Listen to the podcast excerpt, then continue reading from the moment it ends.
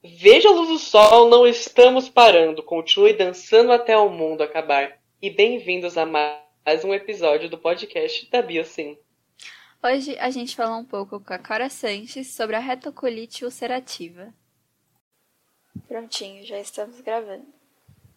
Oi, Cora, bom dia. Você pode se apresentar um pouquinho, falar seu nome, sua idade, o que você estuda, se você estuda, e contar um pouquinho sobre o que você tem em palavras assim, mais simples. Claro, meu nome é Cora Sanches, eu tenho 23 anos e eu faço design de produto, estou no sétimo período, se Deus quiser me forma esse ano. E eu sou diagnosticada com retocolite ulcerativa, que é uma doença inflamatória intestinal. Basicamente, o que acontece é que o meu intestino ataca a si mesmo e fica causando inflamação, fica causando úlceras, e tudo isso dá diarreia e vários sintomas, tipo dor, essas coisas. Ficou Faz bom? te- Ficou ótimo. Ótimo. Faz tempo que você já foi diagn- diagnosticada? Demorou pra você ser diagnosticada? Faz cinco anos. Eu fui diagnosticada em 2016. Mas meu avô, ele tinha doença de Crohn. E ele faleceu um ano antes de eu ser diagnosticada, mas eu nunca tive interesse. Eu não sabia nada da doença de Crohn, eu não sabia nada de doenças inflamatórias intestinais. E só fui me tocar quando eu comecei a ter sintomas, que foi um ano depois que ele faleceu, né? E assim, não demorou muito para ter diagnóstico, até porque essas doenças, na verdade, demoram, sei lá, uns anos para ser diagnosticado, mas comigo não demorou porque já tinha essa, esse histórico. Então eu comecei a ter sintomas, eu ignorei os sintomas, eu falei, não, vai passar, que isso, diarreia? Não, comi alguma coisa. Aí passou, sei lá, Caiu uns mal. três meses. Esse presuntão Falei- que eu comi ontem não deu certo. Pois é. Aí passou três meses, eu falei, hum, acho que não é o presuntão, né, gente? E quando eu fui no médico, eles, a primeira coisa que eles perguntaram foi isso. Então eles falaram, olha, como você tem histórico na sua família, isso não é uma doença exatamente genética, mas que a gente sabe que pessoas da mesma família têm tendência a, a desenvolver. Então eles, já tinham suspeitas. Então quando eu comecei a fazer exames, já tinha uma ideia mais ou menos do que eu podia ter, que são ou retocolite ulcerativa ou doença de Crohn. E só que eu fiquei muito, muito mal. Esses três meses, eu, assim, definhei. Eu perdi uns 12 quilos, eu não conseguia comer. Então, chegou num ponto que eu precisei ser internada. Uma amiga minha me carregou para o hospital porque eu não conseguia andar direito. Ela assinou meus, meus papéis, tudo, porque eu não conseguia, eu não conseguia conversar, não conseguia nada. Você é maior de idade? É, Eu já era, eu tinha 19, tinha acabado de fazer 19. E aí, assim, o médico virou pra mim e falou: Eu não posso deixar você sair desse hospital, porque a gente não sabe o que pode acontecer com você se você sair. E eu falei: Como assim? Eu não tenho tempo pra ir ficar internada, moço? Que isso? Minha vida aqui, no estágio, minha faculdade. Moço, muita coisa pra trabalhar no hospital, não. Ai, Exatamente. não tem tem tempo sobrando. Então, mas fiquei, né, gente? Não tive escolha. E aí eu fiquei uns 20 dias internada. Foi muito tempo, assim, para recuperar um pouco do tudo que eu fiquei mal, né? E lá eu recebi meu diagnóstico, né? Eles fizeram os exames, colonoscopia, ressonância, e falaram: olha, você tem retocolite. Aí a diferença de retocolite ulcerativa e doença de Crohn é basicamente onde que ela comete a doença de Crohn pode ser desde a boca até o final do trato digestivo e a retocolite fica só no intestino grosso. E assim, a ideia tipo, ai, dos males o menor, não sei, sabe? Eu fiquei meio tipo, não sei como reagir. Mas eu achava que eu ia tomar uns comprimidinhos ali ia ficar perfeita, 100%, não ia ser nada complicado. Tipo, a gente acha isso, não, não pensa que a gente não tem noção do que é uma doença crônica até a Uhum. gente ter. Ah, principalmente Né, de autoimune, né? Você fica tipo, ah, é, é autoimune, sabe? Todo mundo fica assim, ah, é autoimune, né? É, só que o que significa? Mínima ideia, mínima ideia. Só fui entender depois. Realmente sobre- complicado. Sobre esses comprimidos, como é que ficou o tratamento, tipo, de lá pra hoje? Comprimido, infusão, como é que ficou? Nossa, eu passei por diversos, porque nesses últimos cinco anos eu nunca entrei em remissão. né? Eu nunca alcancei a queridíssima remissão. Mas a gente começa pelo básico, né? Tem o, tem o protocolo, então eu comecei. Como eu tava em crise muito forte, com muito sangramento e muito mal, eles entraram com corticoide para tentar controlar. Mas a ideia era diminuir o corticoide. Então eu comecei a tomar mesalazina, né, que é o comprimidinho lá, que é um vamos dizer, é um anti-inflamatório que o comprimido ele é feito para abrir o intestino para poder liberar essa ação anti-inflamatória e melhorar o seu intestino. Eu fiquei tomando ele e tomando o corticoide, mas quando eu comecei a diminuir o corticoide, eu fiquei mal de novo. Então, aquela coisa, aumentou de novo. E eu passei por diversos medicamentos. Eu já tentei a mesalazina, tentei a mesalazina mais cara que tinha. Depois eu tentei a zatioprina, tentei metotrexato, tentei vários. Cheguei uma até um, uma lista. E aí eu tô agora com uma infusão, né, de imunobiológico, que é um medicamento assim complexo, que ele é feito a partir de células né, de rato, mistura célula de rato com de humano, para ele fazer um papel específico. No meu caso, ele é bloqueia a inflamação. Ou deveria. Porque mesmo tomando esse remédio super tecnológico e caríssimo, que a gente só consegue pelo SUS, né? Não tem como uhum. pagar é, mesmo com ele, eu nunca consegui parar de tomar o corticoide. Então, são cinco anos aí que eu levo tomando corticoide, que é o que acaba me tirando das crises. Porque apesar de eu nunca ter entrado em remissão, eu consigo ficar um tempo estável, tipo assim, um pouco melhor e viver minha vida, né? Mas aí, quando eu tô em crise, crise mesmo, a única coisa que me ajuda, assim, é o corticoide. É algum dos MABs? É, eu tomo infliximab. Grande São só MABs, altos MABs. Grande Renfliximab. E essa infusão que você faz, você faz em casa mesmo ou você tem que ir pro hospital para fazer? É um comprimido? Então, é uma injeção, assim? É um pozinho. É um pozinho. E aí você. Você não, né? A enfermeira tem que ir numa clínica autorizada, né? Não precisa ser exatamente hospital. Mas é, a farmacêutica, a Janssen no caso, ela tem um programa que tem clínicas cadastradas que podem fazer essa infusão. Aí no meu caso tem uma clínica aqui que eu não preciso ir no hospital em si. E aí a moça pega esse pozinho, quantos frasquinhos de pozinho você use, e ela mistura num soro, e aí você faz a infusão. Que você fica lá umas duas horas ou um pouco mais, assim, dependendo. E fica lá, assim, parado, esperando o remédio entrar aí e fazer o efeito dele. Mas isso é mensal, semanal? Então, eu faço a cada oito semanas, ou seja, dois meses. Né? Só que aí tem, por exemplo, variações. Tem pessoas que fazem de seis em seis semanas, ou todo mês, vai dependendo de como está o controle da ah, doença. Metabolismo. Nesse sentido, eu nunca tinha ouvido falar dessa tecnologia, é realmente interessante. Inclusive, eles estão usando uns desses MABs para tratar Covid. Estão descobrindo alguns que hum. servem para isso, já passou pela Anvisa. Então, assim, é uma tecnologia de ponta, sabe? É muito, é muito legal, assim, pensar como que a medicina evoluiu. Porque, assim, quando eu comecei o tratamento, eu tinha um médico que ele era bem.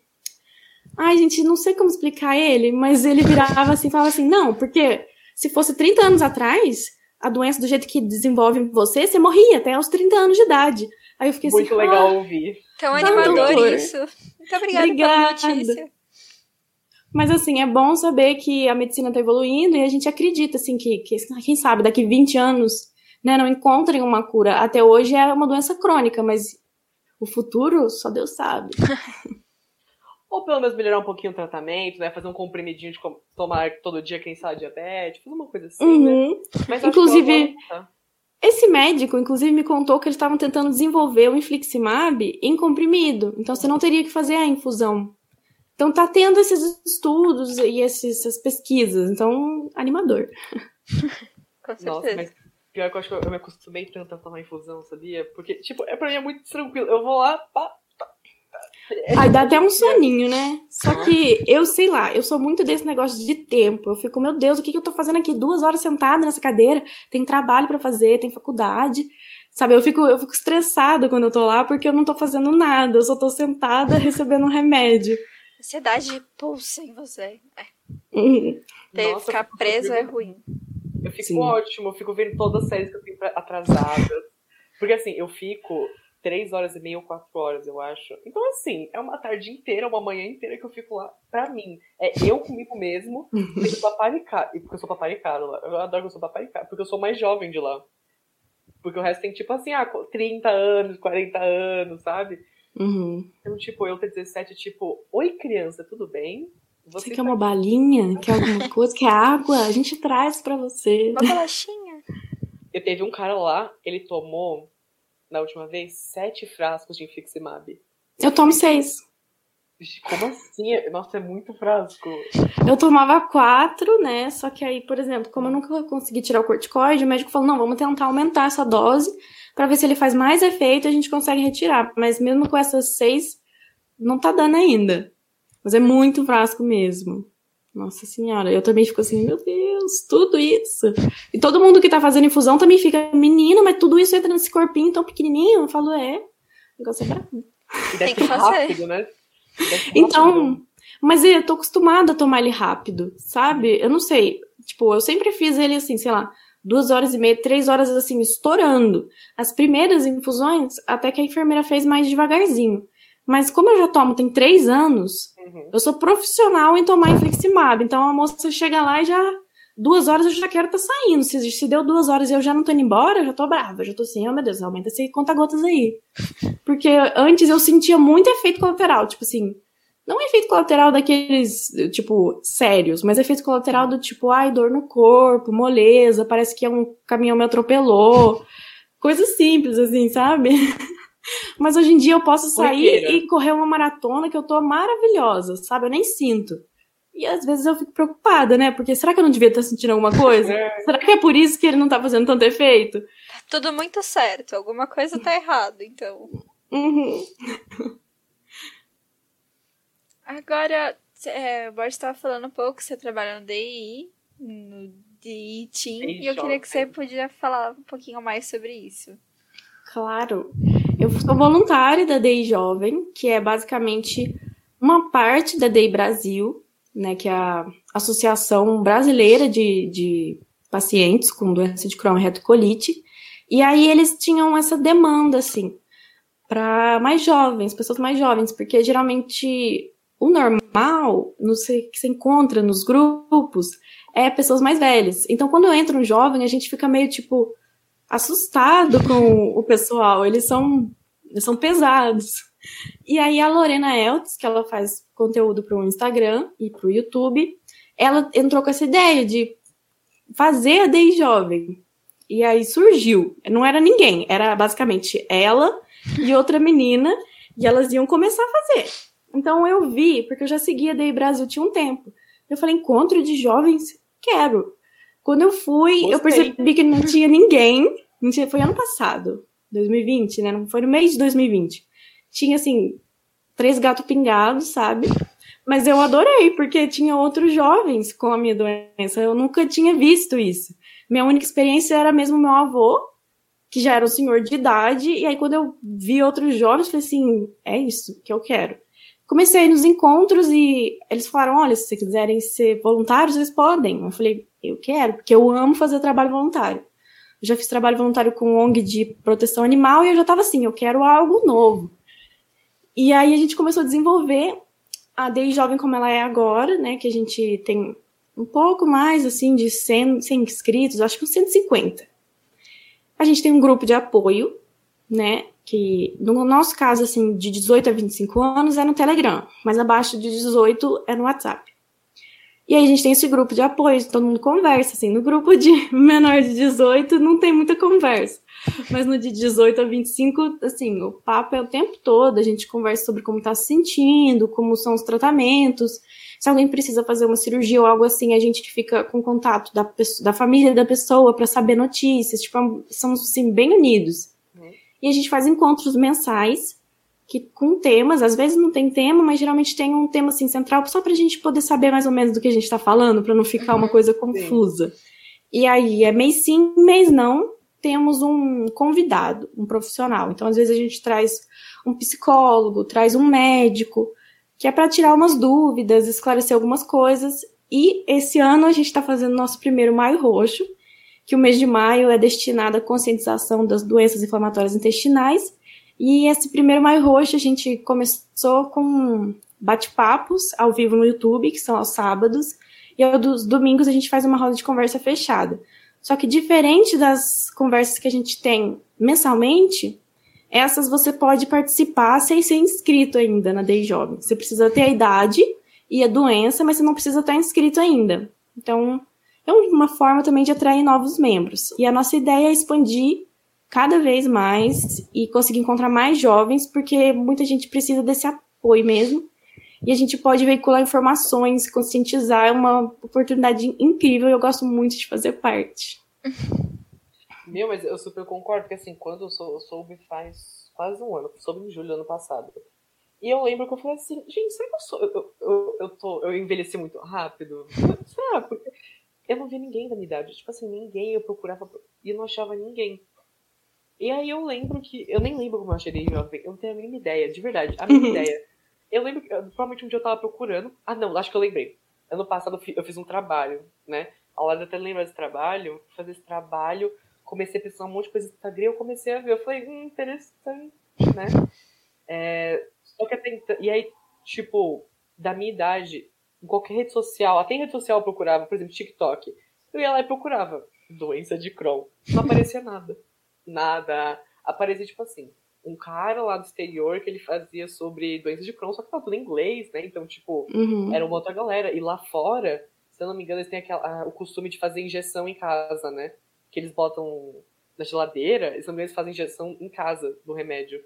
Aqui também, tem várias pessoas que guardam em casa e fazem aplicação, porque tem uns que são de injeção e esses você pode se auto-aplicar. Você aprende e depois você auto-aplica. Mas, tipo, aqueles que precisa pegar veia, essas coisas aí não tem como fazer em casa. E a maioria, tipo, era assim, sabe? Eu, eu não achava uhum. ninguém. Aí quando eu achei, eu falei, ai, que legal. Tem mais gente que nem eu. Tem mais gente. Porque é, no Google, se eu não me engano, ela não aparece como rara. Mesmo sendo, uhum. tipo, mesmo meio que sendo, ela não aparece como rara. Ela aparece, tipo assim, como comum. Aí eu fiquei, gente, comum onde? Que eu não conheço ninguém. Cadê essa questão? Exatamente.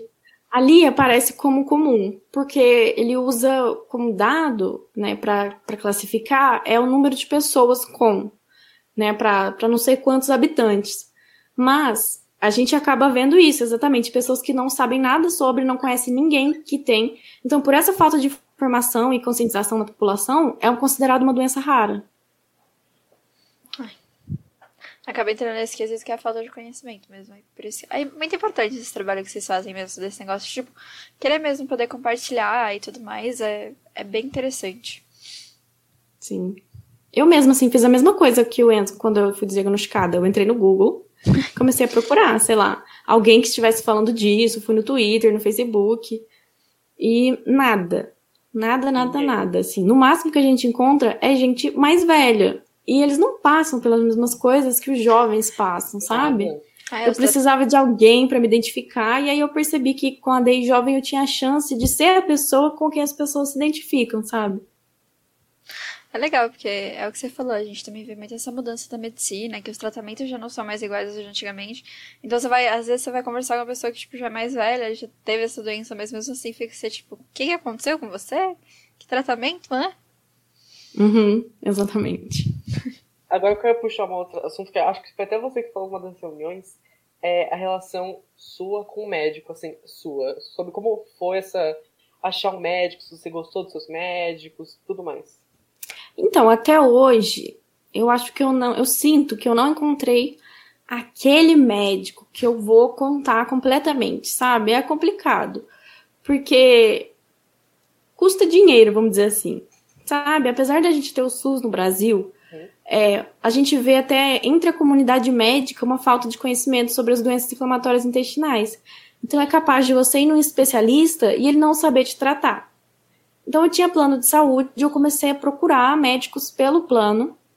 Não deu certo, eles não entendiam muito sobre, e eu precisava realmente de alguém que fosse especialista nisso.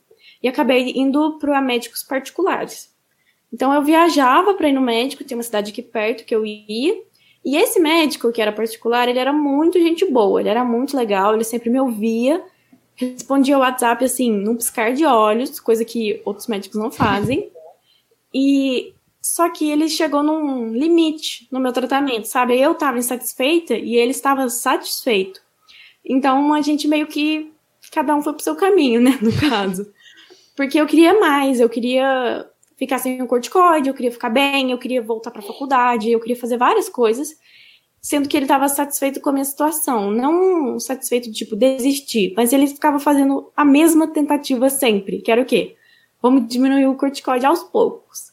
Diminuir aos poucos eu ficava mal. Aí ele aumentava. Aí ele falava, não, mas agora a gente vai diminuir de novo. E não mudava nada nessa equação, sabe? Eu ficava, tá, mas como que a gente tá tentando a mesma coisa o tempo todo, sem mudar nada e esperando um resultado diferente? Eu fiquei cansada, porque quem passava pelos efeitos das tentativas era eu. Eu que sentia na pele. Então eu fui procurar outros médicos. E eu até encontrei um médico muito bacana em BH, inclusive ele é youtuber, ele tem um canal, ele chama Marcelo Werneck, ele tem o Proctologia Sem Tabu, e ele é muito gente boa, assim. Eu acho que eu já vi esse Proctologia Sem Tabu. Então, ele faz os vídeos e tal, eu não sabia quando eu fui. E eu fui por causa de uma, de uma complicação que a gente tem às vezes, no caso do hemorroida, e eu queria tratar isso, e eu fui nele. Só que aí ele falou, mas por que que você tem? Eu falei, ah, é porque eu tenho uma doença inflamatória intestinal, fui contar toda a novela para ele. E aí ele falou, não, vamos tirar esse corticoide, vamos fazer exame. Ele foi super atencioso, ele foi muito legal, sendo que eu nem fui, assim, para tratar uhum. a doença em si, ele, ele já falou, ficou preocupado. Só que ele me falou, eu não faço tratamento. Eu vou te encaminhar para um gastro, porque ele é procto, né? E aí eu falei assim, tá bom. Aí eu pensei, nossa, depois de fazer essa consulta. Eu pensei, ele deve me odiar, porque ele me passou um médico horrível. tipo, o cara ele é até bem conceituado e tal, mas a nossa relação interpessoal, que é o justamente que você perguntou, era muito ruim. Porque eu tentava entrar em contato com ele e era impossível, eu não tinha o número direto dele, eu falava com a secretária, a secretária não passava o meu recado, e eu tava me sentindo mal, eu tava piorando, sabe? Então, meio que foi assim, eu fui piorando sozinha, parecia que eu não tinha médico. E aí eu me cansei dele, óbvio, porque eu tava muito mal. Uhum. E eu comecei a procurar outros médicos. Só que como eu tava em BH, que é onde eu faço a minha faculdade, é, aconteceu a pandemia e eu voltei para minha residência em Alfenas.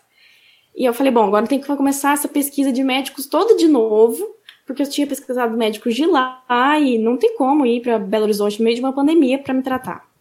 Encontrei o médico que eu estou agora, que ele é do meu plano mesmo, mas eu nunca tinha ido nele.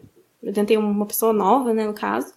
Eu gosto dele sim, ele ele me escuta, mas né, a gente ainda tem essa dificuldade de acesso, porque eu tenho que falar com a secretária, para a secretária falar com ele. Isso me incomoda. Gostaria de ter um contato mais direto, mas entendo que os médicos às vezes querem ter a privacidade deles e tal. Só que ele realmente queria tentar coisas diferentes. Foi isso que me atraiu nele. Ele falou assim: não, tem várias opções ainda, e eu não sabia. Coisas que os outros médicos não, teriam, não tinham comentado comigo. Porque eu achava que eu tava assim no fim da linha. E não, ele falou: tem outras coisas que a gente pode tentar. Infelizmente a gente tentou e não deu certo. Já faz quase um ano que eu tô com ele.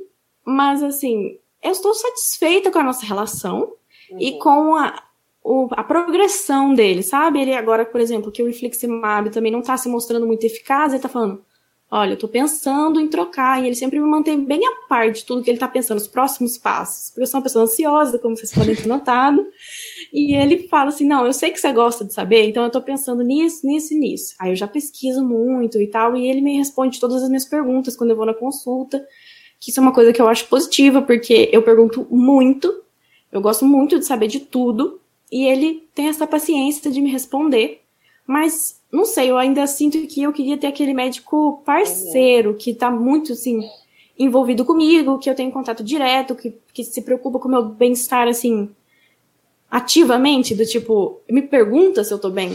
Porque esse médico que eu falei pra vocês que eu tinha um WhatsApp, ele me perguntava, ele falava, Oi, Cora, faz tempo que você não fala comigo. Você tá bem? é isso.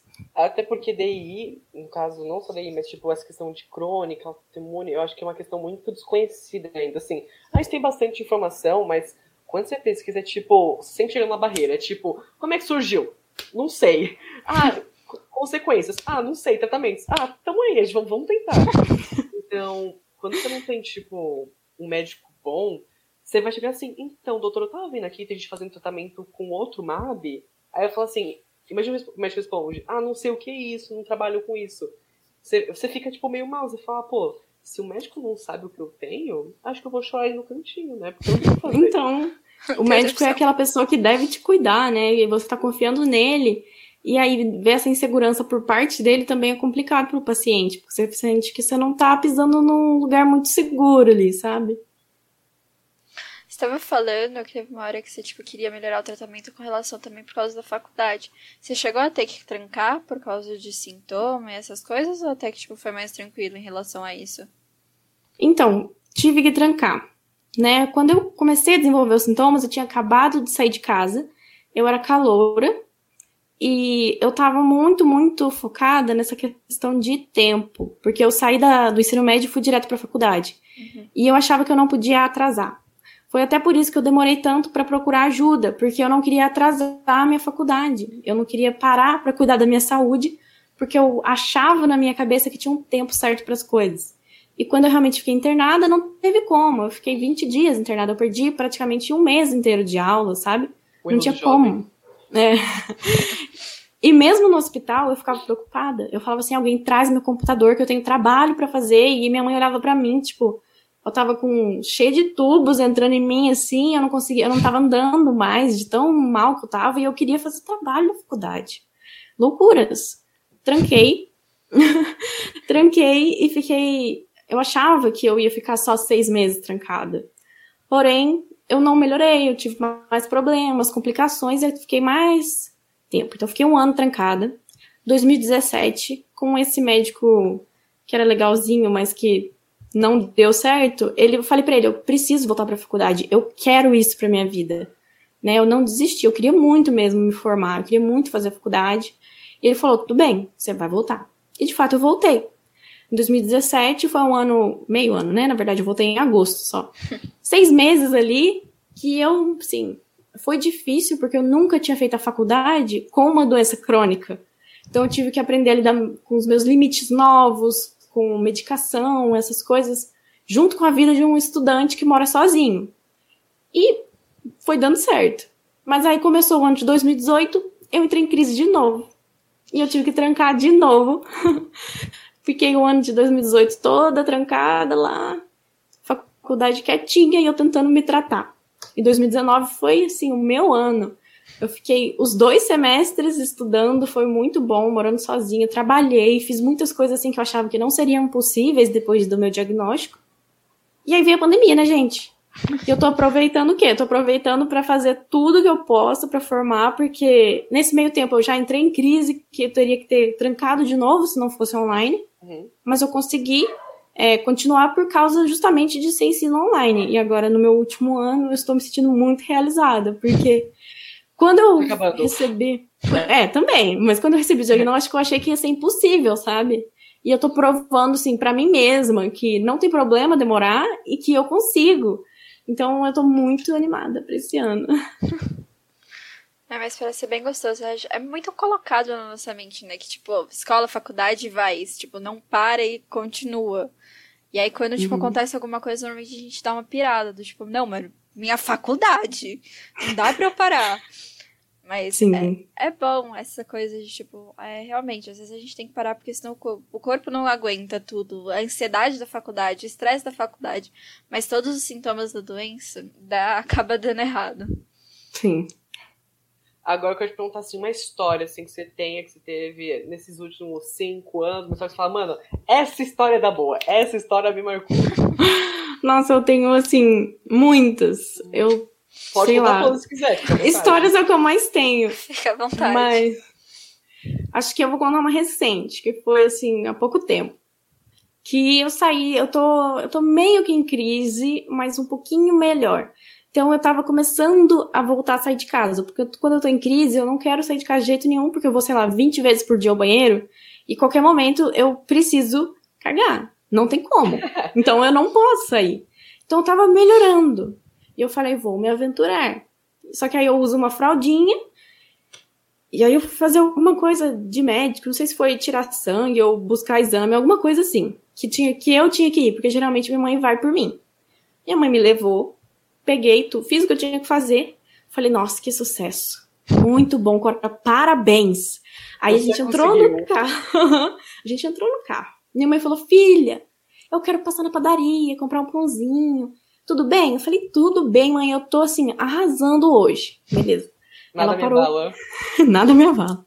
Ela parou o carro, foi na padaria. Aí eu tava lá sentada, aí veio a vontade de ir no banheiro. Falei, não, Deus, você não tá fazendo isso comigo. Você não tá fazendo isso comigo agora, cara. Não. E todo mundo vira para mim e sempre fala assim: não, você tem que tentar ficar calma no momento. Beleza, tava lá no carro, falei, não, eu vou ficar calma, eu vou me concentrar, vai ficar tudo certo, sabe? Eu vou aqui, ó, ficar zen, eu vou transcender esse momento. Respirei fundo, fiz tudo que dava para fazer no momento, pensei numa paisagem linda. Uhum. Não, nada funcionou, gente. Eu tive que carregar na fralda. E assim, começou e parecia que não ia acabar mais. Então eu falei, gente, eu vou inundar esse carro. E, gente, o foda é que quando a gente fala de cocô e companhia, é que fede. E assim, tava fedendo, mas eu tô acostumada. Só que assim, as pessoas que passavam do lado do carro, não elas olhavam assim e ficavam meio tipo, não tem uma coisa estranha. Aí minha mãe chega toda animada com aquele pãozinho fresquinho de padaria quentinho. Assim, aí ela entrou no carro, aí ela olhou para mim assim. Eu falei, pois é, é mãe. não deu. Não deu, mãe. E, eu, e aí ela, tudo bem, filho, tá tudo certo. Tudo bem, não tem problema. E eu pensando, nossa, deve ter vazado, o carro deve estar tá todo marcado com a minha presença. Mas pela graça de Deus, aquele 1 do 7 a 1 diário, não aconteceu isso. Aí quando eu cheguei em casa, eu só tive que né, tomar aquele clássico banho, lavar minhas roupas, mas assim, no fim deu tudo certo. Assim, na hora a gente chora, chora. Mas agora a gente conta rindo. Exato. Nossa, eu nunca consegui usar a fralda. Nunca. Um então, é a vida, né? A gente usa só quando é completamente necessário. Eu também não queria. Eu lembro assim, a primeira vez que eu usei fralda foi no hospital. Sim. E aí a moça colocou, porque eu ia fazer colonoscopia. Então eu já tava com diarreia, tomei o laxante e, e eu precisava ficar indo no banheiro. Só que eu tava tomando soro na, numa veia e alimentação enteral na outra veia. Então eu não tinha como me locomover uhum. direito, sabe? Mas eu insistia que eu queria levantar e ir no banheiro porque eu não queria usar fralda. Eu falei, não, eu não, eu vou levantar quantas vezes for necessário. Quando chegou umas três horas da manhã, que já fazia umas cinco horas que eu tava nisso, eu não tinha mais energia, minha mãe não tinha mais energia, ninguém tinha energia mais. Ela falou, vamos botar a fralda. Eu falei, tá bom. Aí botamos. Aí começou a vir aquela vontade. Eu falei, mãe, eu preciso ir no banheiro. Aí ela, mas você tá de fralda. Eu falei, mas eu não quero. É, eu tô. tipo, é uma luta. É uma luta, porque você tá acostumada, não. Você tem que ir no banheiro. Então você tem que lutar contra o que você foi acostumado da sua vida inteira para você poder uhum. usar aquela fralda. Então não diria que é fácil. Mas assim, depois que você precisa passar pelo desafio, você meio que acostuma. Mas nunca é bom. Nossa, eu precisava, tipo assim, teve um dia que eu precisei muito. Eles falaram assim, Enzo, você não consegue levantar dessa cama. Se você levantar, você vai morrer, você vai cair. Você precisa do doutor. Eu falei assim, tá bom. E aí eu tava super animado, só que eu tava contando, eu tava muito animado. Eu falei assim, gente, que experiência incrível. Eu vou botar uma fralda hoje. Hoje eu vou botar uma fralda. Com 16 anos na cara, eu vou botar uma fralda coloquei, né, tranquilo. E não saiu nada. Eu fiquei muito triste, eu fiquei decepcionado. Porque eu acho que meu corpo, sabe? Ele travou, assim, automaticamente. Aí eu falei assim, gente, não vai sair de jeito nenhum. Vocês podem botar fralda, vocês podem tirar com cano. Não vai dar certo. Eu fui no banheiro. Aí eu fui, deu tudo certo. Deu ruim, deu ruim, mas tipo assim. Mas a fralda eu nunca consegui, porque não dá, não, não foi. Eu não foi, hein? Eu juro que eu queria. Queria. E o legal é que ele só tava animado porque ele nunca teve que usar absorvente, viu? Porque tá, ó, são próximos. São. Pior que são mesmo. Eu tava assim, um dia minha mãe não podia ir na farmácia, ela pediu pro meu padrasto ir comprar fralda. Aí ele voltou com absorvente pós-parto. eu ficou, não era isso, cara. Não era bem isso. Aí. Mas eu usei por um tempo, sabia? Tipo assim, não. Já comprou? Não exatamente como uma fralda, mas assim, um escape ou outro, meu filho, funcionava perfeitamente. É. Absorvia, né? Dava um jeito. Exato. Então. Você falou sobre a sua mãe, que ela te acompanhou. Como é que foi pra sua família isso também? Tipo, a reação deles, se eles já. É que eles não esperavam, porque é o que você falou, né? Não é genética, mas ele já foi, tipo, tinha seu avô e tudo mais. Exatamente por causa do meu avô, foi tudo muito assustador para eles. Porque assim, meu avô ele tinha outras doenças, né? E ele acabou falecendo. Então eles achavam que eu ia morrer também. Uhum. Sabe? Era a única experiência que eles tinham. E como eu já comecei, né, chutando o pau da barraca, internada, a minha família tava assim, meu Deus, minha mãe, ela jurava que eu ia morrer, assim. Ela falava pra família, gente, acorda não sei o quê, porque eu tava muito mal no hospital. Então foi muito difícil para todo tchau, mundo. Gente. tipo isso. Né? Eles ficaram muito assustados. Mas, assim, depois que eu comecei a melhorar um pouquinho, e todo mundo ficou empenhado, todo mundo, minha mãe e meu irmão, que é quem mora realmente comigo. Eles ficaram É muito empenhados em me ajudar. É gêmeo. Que legal. E ele não tem, né? Eu tenho irmão gêmeo, mas eu sou mais velha, gente. Dez minutinhos, mas sou. E aí, tipo, nossa, ele ficou muito triste, porque enquanto eu tava internada, em BH, no caso, ele tava aqui em Alfenas, ele ia a um bar, ele fazia, tava vivendo a vida feliz. Ele não fazia ideia do que eu e minha mãe a gente tava passando no hospital. Então, quando eu voltei, eu contei pra ele tudo que aconteceu. Ele começou a chorar. Me abraçou, falou assim: Cora, não morre, por favor. Eu falei: eu tô me esforçando. eu não quero. E assim, agora eles são, tipo, super ativistas, meu irmão, ele tá sempre compartilhando tudo que eu faço no- na internet, tudo da DEI jovem, ele é muito, muito engajado. E agora, assim, não vou dizer que todo mundo da minha família entende muito bem, porque as pessoas Uhum. assim, mais distantes, eles não entendem muito bem como é que é a doença, tratamento, eles não entendem por que que eu não melhoro nunca. Ela Sabe, tipo, muito, tá? É tipo isso. Às vezes você não explica, mas assim, a minha família mais próxima, hoje eles lidam muito melhor com isso. No começo era aquele medo de acontecer a mesma coisa que tinha acontecido com meu avô. Até eu tinha um pouco desse medo, mas aí com a informação e o tempo eu fui aprendendo que dá assim para você viver uma vida assim cheia, assim completa, com tudo que você quiser fazer por muito tempo. E, e dá, né? E dá bastante pra. Dá bastante. Mas o seu irmão, ele não tem nada, né? Só pra. Porque tem essa questão de irmãos gêmeos de vez em quando, mas nada, né? Então, ele não tem, assim, nada de doença inflamatória intestinal. Mas ele ficou um tempo sem tomar leite e ele desenvolveu intolerância à lactose. Mas assim, gente, o menino bate cada pratão de sorvete que vocês não fazem ideia. Ele, ele só mete uma enzima lactase e é isso, ele segue a vida dele tranquilamente. Mas vamos ser sinceros, até eu, quando eu tava em, em crise, eu olhava uma coxinha. Ah, tá. Não, me obrigasse a não comer coxinha. Me obrigasse muito. Eu podia ficar à noite no banheiro? Podia. Mas eu comia coxinha na maior tranquilidade. E assim, sem peso de consciência nenhum. Valia super a pena. É uma vida, assim, baseada nisso. Eu também sou assim, tipo, eu nunca vou falar pra vocês que eu como tudo certinho o tempo todo. Claro que não.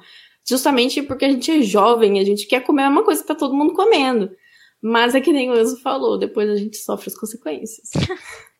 Também por aí. Depois de um tempo passa, que isso? Vale a pena. Vale, vale a pena. Então, eu acho que vale a pena, assim, na hora eu tô super feliz, satisfeita, Uhum. muito, assim, nossa, que incrível. Aí quando eu começo a passar mal, eu falo, nunca mais, nunca mais faço isso. Semana que vem, tô lá fazendo de novo. O desejo é maior. Eu É. preciso comer rápido. Desejo porque, assim, tudo. Se eu como devagar, o que acontece? Eu vou lá com um pouquinho, e se eu como devagar, o sintoma já vem, já começa, já começa a bater, né? Então eu como rápido, aí eu falo, pô, tô com dor, vou parar de comer. Aí eu espero. Ai, dá super certo. Super certo, olha lá. Gente, não façam isso em casa, tá? É. Sigam Não a é recomendado pelos dieta. médicos, não façam.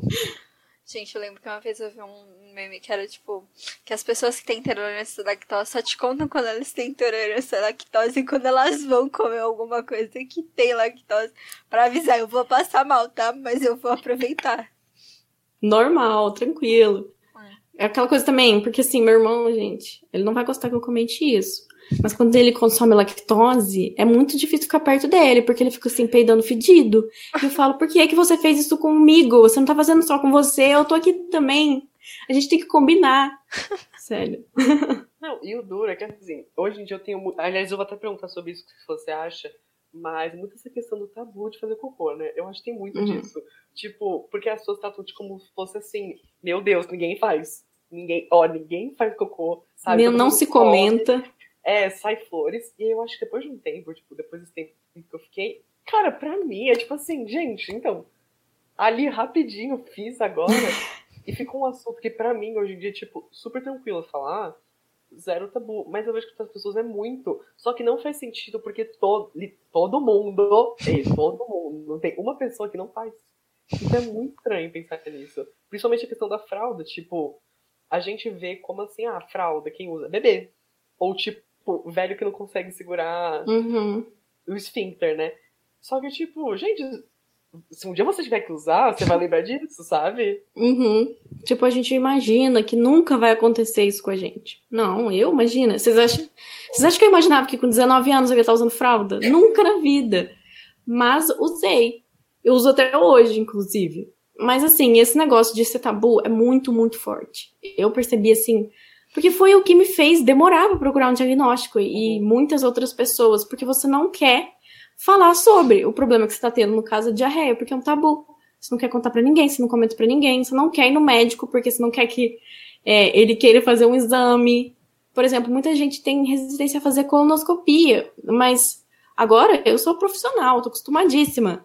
Mas sabe, é um exame muito necessário. Apesar de ser invasivo, é muito necessário. E se você precisa fazer, então faça. Mas aí o que acontece? A sociedade cria esse estigma em volta e a pessoa prefere piorar a saúde dela do que fazer algo simples como um exame. E eu perdi completamente os escrúpulos, sabe? Eu não. Hoje em dia, eu falo disso com todo mundo. As pessoas às vezes ficam assustadas, mas assim, meus amigos próximos já estão acostumados a me ouvir falar disso. Exato. E assim, no meu auge, no auge da minha primeira crise, né, antes de eu ter diagnóstico e tratamento, gente, eu comia cagando, porque eu não tinha tempo. Porque eu ia tanto ao banheiro que eu não conseguia ficar fora do banheiro para comer ou cozinhar, sabe? Era um desespero, nossa. Mas eu sentava lá e comia. E tava lá cagando e comendo. Não, não perdi, não tive nenhum problema. Só perdi a vergonha na cara mesmo. E tem muito aquele negócio que a gente. É uma coisa que a gente ouve muito quando é criança, né? Não fala de cocô na mesa. E, só que assim, eu, desde. Até antes de ter o Cron, eu nunca entendia. Porque assim, as suas, quem é? Por exemplo, se eu tô falando de cocô na mesa, por que você vai pensar que você tá comendo e aquilo vai virar cocô? Por que você pensar né? nisso? Eu fico pensando nisso. Eu falo como um assunto normal. E eu lembro, nossa, sempre cobraram muito de mim. Porque eu, eu não via sentido em não falar sobre na mesa. Tanto que, juro, acho que toda criança já ouviu isso. Ó, cuidado com o que você vai falar na mesa. Para de falar sobre isso na mesa. Só que, gente, Sim. tipo, eu, eu, eu, eu, perdi. Eu não tenho filtro, não tenho escrúpulos pra, pra esse assunto, nada. Nada, nada. Mano, mas é muito engraçado as primeiras vezes, porque, tipo, a gente se conhece, a gente estuda na mesma escola, a gente se conhece há 14 anos. Então, tipo, era simplesmente a gente almoçando na escola, e aí, tipo, de repente, o Borges falou, não, gente, mas, sei lá o que, vocês fizeram cocô hoje? E a gente ficava, tipo... Mas é, é, essa coisa mesmo de tipo de costume. É o que você falou, tipo, os amigos próximos já é um negócio que você tá acostumado e que sabe que você se importa, porque também, principalmente, tipo, pra vocês, vocês têm doenças intestinais, é um bagulho que, tipo, remete à saúde de vocês. Então é importante falar sobre isso. É, realmente ajuda cada vez mais as pessoas conhecerem, né? Quanto mais a gente fala, mais as pessoas conhecem, mais normaliza. Eu acho que é isso que eu mais tento fazer é normalizar a doença, normalizar esse tipo de conversa, porque, por exemplo, uma pessoa que tem qualquer outro tipo de doença, ah tá, ela pode falar, ah, eu tô com uma dor no dente, enquanto a gente tá almoçando. Ok, você não vai imaginar que a pessoa tá fazendo um canal. Então, por que, que a gente não pode falar de uma outra coisa, de um outro sintoma, de um outro tipo de patologia, por exemplo, sabe? Então, acho que quanto mais a gente conversar sobre isso, melhor. Não, e tem muito aquele negócio que todo mundo acha que você vai morrer. Eu acho uhum. incrível. Porque, então ficar muito assustado, porque eu, eu tinha. Eu, eu, eu, tinha fístula, né? Então, assim, eu tava andando na escola, assim, tranquilo. Do nada a minha cabeça ficava verde. Começava a ficar verde. E todo mundo ficava tipo, é. Borges, é. é ali, cê, Borges. E eu falo assim, gente, o que, foi? Você tá. Você tá. Tipo, gente, fala aí, você está manchado de pulga. Ou, tipo, lá, você está vazando, amigo. Você está vazando. E, nossa, é, não falam, ficam tipo, é, é, é difícil, não é difícil. Mas assim, olha, você, por exemplo, você parece que lida muito bem com isso, mas, por exemplo, pessoas, outras pessoas, talvez não. Tipo, tem gente que usa bolsinha e Sim. tem vergonha de usar bolsinha, de falar sobre. E assim, acontece, às vezes as pessoas têm escapes. E talvez para essa pessoa você comentar seja o que ela precisa para ficar trancada dentro de casa, sabe? Porque eu mesma, quando eu tive meu diagnóstico, eu achava que minha vida, eu só poderia voltar a viver minha vida depois que eu tivesse em remissão vivendo normalmente, sabe? Eu achava que eu estando doente, estando em crise, eu não poderia frequentar a sociedade normalmente, sabe? Então, às vezes, o psicológico da pessoa já não está pronto para isso. Então, se alguém, por exemplo, se um dia eu fosse num lugar, nessa época da minha vida, e acontecesse algo do tipo e alguém falasse isso pra mim, eu ia falar, nunca mais eu saio de casa. Mas hoje eu já tô em outro momento, assim. Até por isso que a gente fala, né, que é muito importante fazer tratamento psicológico né, psiquiátrico ou psicológico. Tem um, não é todo mundo que precisa de remédio, mas assim, terapia, ter alguém para você conversar, eu acho assim muito, muito bom. Não, mas eu concordo super com você, essa questão de tempo. É que na época era mais meus amigos, e tipo, meus amigos eu sempre fui super tranquilo, né? Mas como eu andava muito na escola, minha escola era cheia, eu andava com assim, uhum. camiseta, moletom, coisa por cima, fechado assim, eu não queria que ninguém soubesse. Eu ia tudo aqui nas escondidas. É... E se alguém. Eu concordo, se alguém comenta na época, provavelmente ia ficar um pouco. Se fosse meus amigos, eu ia ficar super tranquilo, porque. Né, Dani-se já Sim. nessa época. Mas se alguém falasse assim, tipo, olha a menina ali, é tipo, sei lá, tá vazando, eu ia ficar um pouco. Mãe, acho que eu não vou mais escola amanhã, nem depois, uhum. talvez. nem nunca mais. Semestre. Eu acho que assim também é bom a gente conversar sobre isso para as pessoas que não têm alguma doença, que não têm alguma patologia assim, saberem como abordar esse tipo de coisa, sabe? Então, por exemplo, em vez de chegar assim na frente de todo mundo e fazer um escândalo, talvez chamar a pessoa assim num cantinho e tal. E depois que você conhecer ela, conhecer a pessoa e saber como ela é, se ela é de boa ou não com isso, aí você pode mudar a forma como você trata ela. Mas eu acho importante essa coisa de começar sempre aos poucos, com cuidado. É, acaba entrando um pouquinho na questão de intimidade mesmo, né? Tipo, você não vai chegar pra uma pessoa, tipo, estranha na rua. A mesma coisa, tipo, tem gente que faz, mas não devia. Tipo, ah, chegar numa grávida desconhecida, posso tocar nessa barriga? tipo, é né? que funciona. Que isso mesmo? Tem. Nossa, acho que tem. Tipo, ai, que bonitinho, você tá grávida, posso tocar? Que estranho. Tipo, é uma tem galera mesmo. que você fica, não? né? Ou, por exemplo, quando a, a moça já teve o bebezinho, que aí tocando tudo no bebê. Gente, não se faz isso com o bebê. Você não fica pegando o bebê dos outros. Não, chega. E, meu, mas eu acho que essa questão de, tipo, ter vergonha do que a gente tem, vem muito da questão da sociedade, né? Tipo, como a sociedade vê. Porque, uhum. assim, se, se a gente não fosse criado com todos esses tabus, a gente, tipo, falaria normal, mandaria... E, assim, se alguém avisar, a gente nem ligar. Mas acho que como as pessoas colocam como problemática, como, tipo, coisa estranha, é, é aí que piora tudo. Tudo uhum. piora no ponto as pessoas colocam como grande problema. Se a gente isso na maior tranquilidade, assim ninguém precisa saber de todas as doenças do mundo, sabe? Ninguém uhum. sabe de nada totalmente do mundo. Mas só soubesse. Pô, pô já, vocês já viram um vídeo, nesse vídeo na internet? Eu achei muito interessante. Que era uma menina que ela tava andando e ela tava com uma mancha de menstruação. Só que era uma tinta. E uhum. aí, umas meninas chegavam pra ela, e aí tinha gente que passava e, tipo, cagava pra ela. E tinha gente que ia lá e falava: Oi, tudo bem? É, você tá com uma mancha na, na sua calça. E aí explicavam: Ah, isso é uma menstruação, sabe o que é? E, e tipo, a galera tá tratando super bem, assim, super tranquilo. Tipo, ah, sabe o que é? Você quer ajuda? Pô, mesmo que a pessoa não saiba ou nem você saiba. Porque uhum. nesse caso da menina, ela não tinha a mínima ideia do que estava acontecendo. Mínima ideia. Então, eu vi esse vídeo, assim, eu acho que foi, na verdade, um teste, né, que eles fizeram uhum. para ver o que, que as pessoas faziam.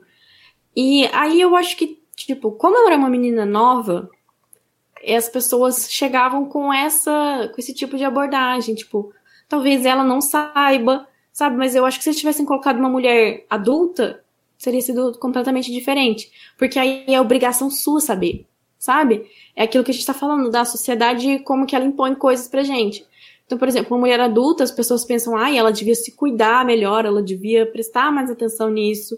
Ou, por exemplo, se a gente está falando de doença inflamatória intestinal, você não pode simplesmente chegar para qualquer pessoa e falar do seu corpo, dos problemas que tem no seu corpo. Tipo, é um tabu isso, sabe? Eu sinto que se eu pudesse chegar para as pessoas e explicar o que está acontecendo comigo, elas entenderiam muito melhor. Porque, como eu contei para vocês, eu tentei várias vezes voltar para a faculdade. A primeira vez que eu voltei, é, eu tinha vergonha de contar para as pessoas. Não queria falar nada. Só que eu precisava sair várias vezes da aula para ir no banheiro. Então, às vezes, eu chegava no professor, assim, contava naquele maior segredo do mundo. E, e aí, da outra vez, que já tinha passado bem mais tempo que eu voltei pra faculdade, eu já cheguei assim, eu fui apresentar trabalho, eu falei assim, na frente da sala toda mesmo, com o professor, ele falei, olha, é o seguinte, eu vou apresentar o trabalho, mas eu sair correndo para ir no banheiro, é porque eu preciso ir, porque, né, eu tenho uma doença e tal, e falei assim, tranquilo. Também é uma questão de que a gente, que a gente está disposto a compartilhar. E aí agora, como eu cheguei nesse ponto de compartilhar com todo mundo e tentar trazer cada vez mais informação sobre, eu não tenho mais essa vergonha. Então eu acho que a gente vai combatendo, entre aspas, a sociedade quando a gente se sente pronto e quando até o limite que a gente consegue. Legal. Eu acho que falar ajuda muito. Tipo, a primeira vez você fica tipo, oi gente, tudo bem? É, eu, tenho, eu, eu tenho uma doença onde eu vou no banheiro e eu, tô, eu fico mal, tá?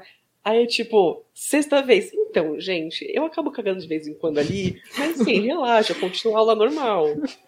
Tipo, Então, agora em aula online, eu mando assim no grupo da sala, gente, eu tô indo cagar. Se o professor for falar comigo, vocês falam pra ele, tá? Vem por aí mesmo. E quando a Aí- gente trata como normal, fica muito normal pro resto das pessoas. Fica tipo, Uhum. ah, tranquilo, tranquilo. E eu acho que isso é Sim. legal, as pessoas se acostumarem com coisas que elas não estão acostumadas. Muito legal. Bom, agora a gente já vai começar a fazer nossas perguntinhas finais, que a gente sempre faz duas perguntas importantes. Aí a primeira é qual recentemente está sendo a música que você mais está mais gostando de ouvir, uma música que é importante pra você na sua vida por causa do significado dela, por causa da letra, porque aconteceu em algum que você ouviu a primeira vez em algum momento importante ou algo do gênero. Tem alguma na sua Hum. mente? Assim, recente não, porque Ah. eu gosto muito de música velha, né? Eu Pode adoro ser. música velha. A gente gosta de uma Mas- dessas também. Tem uma música da Avril Lavigne, porque ela também tem uma doença. Ela, eu esqueci o nome da doença dela agora, mas é uma doença que causa por picadas de carrapato e ah, doença de Lyme. E ela ficou muito mal com isso, ficou assim à beira da morte. E depois ela escreveu essa música e quando eu escutei, eu falei, nossa, cara, eu entendo realmente, chama Warrior, que é guerreiro em inglês, sabe? Uhum. Essa é uma música muito bonita e dá muita força, assim, pra quem escuta. Eu achei, eu sinto isso. Então eu gosto de ouvir ela, assim, de vez em quando. E aí a nossa segunda pergunta. Acho que eu travei. Nem sei o que a letra fala, mas eu tô nada. Opa, pode fazer a segunda Voltei, pergunta. voltei. Tinha É, travado, travou um pouco. desculpa. É, aí a nossa segunda pergunta é com relação a uma frase. Se tem alguma frase que você acha inspiradora, que você gosta, que você já ouviu, que alguém te falou da sua família, ou até alguém famoso? Olha, assim, a primeira frase que eu consigo lembrar é o lema que a gente usa na DEI Brasil e na DEI Jovem, que é Juntos Somos Mais Fortes. Porque é verdade, é que tudo que a gente tá falando aqui, se eu tô sozinha, eu me sinto mal, e aí se eu conto pros meus amigos, eu divido pra eles o que eu tô passando, acaba ficando um pouquinho mais fácil, sabe? E eles me ajudam a ser mais forte. Aí eu ajudo eles também, assim, eu acho que essa união é muito boa. É aquela questão agora? de rede de suporte, né? Desculpa. Uhum. Não, é, eu concordo com o Super Laura. É, é, tudo que a gente falou até agora, quando tem pessoas que começam a te entender melhor, você fica tipo, ah, então não é. Tipo assim, é grave, mas não é O mentalmente fim do grave. Tipo, Uhum. eu não vou ficar tão mal na minha, da minha cabeça por conta disso. Mas agora vem, ó, acho que é a pergunta de ouro aqui. Como você vê a diferença e por sentir mais entre a Cora antes do diagnóstico e a Cora de hoje em dia? Nossa, essa é uma ótima pergunta, porque tem gente que tem desde criança, sabe? E acaba sendo uma pessoa só. Mas eu sinto, tipo, a fragmentada, né? Então, assim, antes eu era uma pessoa completamente diferente. Eu tinha preocupações completamente diferentes. E hoje eu tenho, posso dizer que eu tenho menos medo, tenho mais coragem de enfrentar as coisas, porque hoje eu preciso, eu não tenho outra escolha. E eu tenho uma relação muito melhor com o tempo, que nem eu falei pra vocês.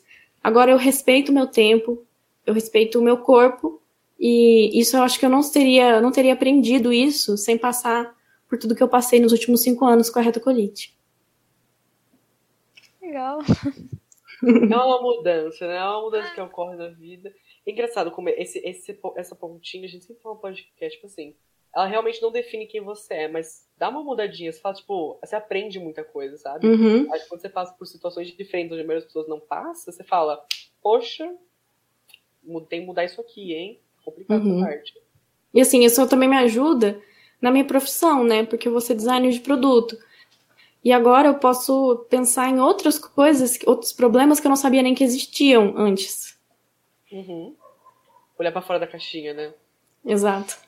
Mano, eu lembro que eu tava. Minha mãe que tava lendo, na verdade, ela me contou que uma coisa muito importante, tipo, empresas, é você conseguir colocar, tipo, pessoas que têm várias visões diferentes. Exatamente por isso, sabe? Porque, tipo, a pessoa não tem a mesma coisa. Então, quando você for criar um produto, tipo, aquela pessoa tem uma visão diferente de você. Então, tipo, de onde ela cresceu, de onde ela veio e tudo mais. Então, tipo, você colocar pessoas em, tipo, em posições importantes, que tenham visões diferentes, é muito importante por causa disso. Uhum, eu acho que. E também faz parte a gente acreditar que pode. Porque muita gente, que nem eu falei, eu achava que eu nunca ia ser capaz de certas coisas, mas hoje em dia eu sei que eu posso ser o que eu quiser, eu posso estar em qualquer cargo, e a gente tem que acreditar e colocar cada vez mais pessoas diferenciadas nesses cargos de poder. E agora você quer dar um tchauzinho, uma despedida, fica à vontade. claro, eu quero agradecer vocês por terem me convidado, adorei. E agradecer a todo mundo que está ouvindo e pedir para todo mundo compartilhar, mandar para os amigos, para ouvir essa conversa super legal. Prazer é todo nosso. É, exatamente. Eu adoro esses papos, então posso sou bem suspeito. e não se esqueça, seja e crie sua própria sinfonia.